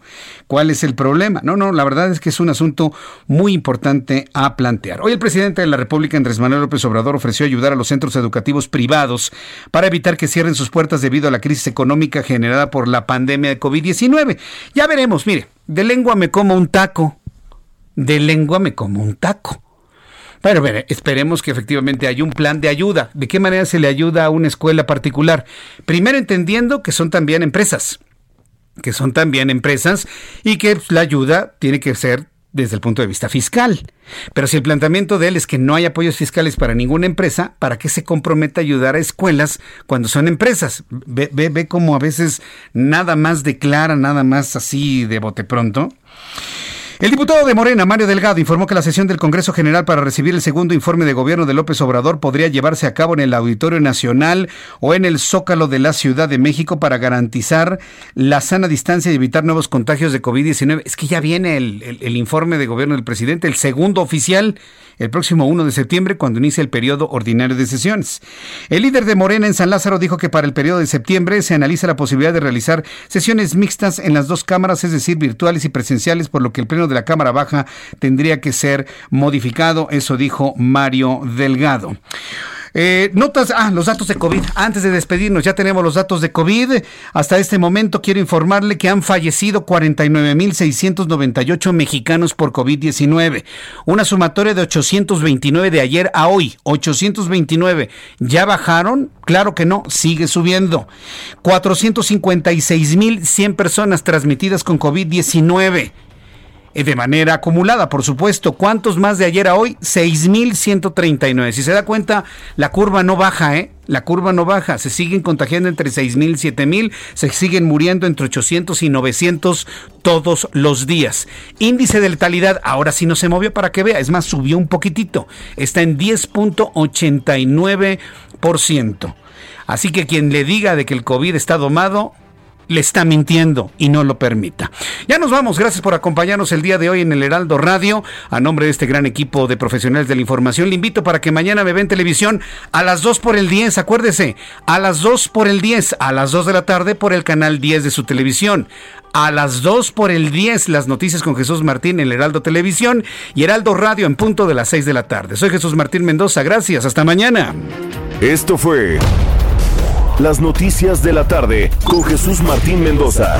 Heraldo Radio, la H que sí suena y ahora también se escucha.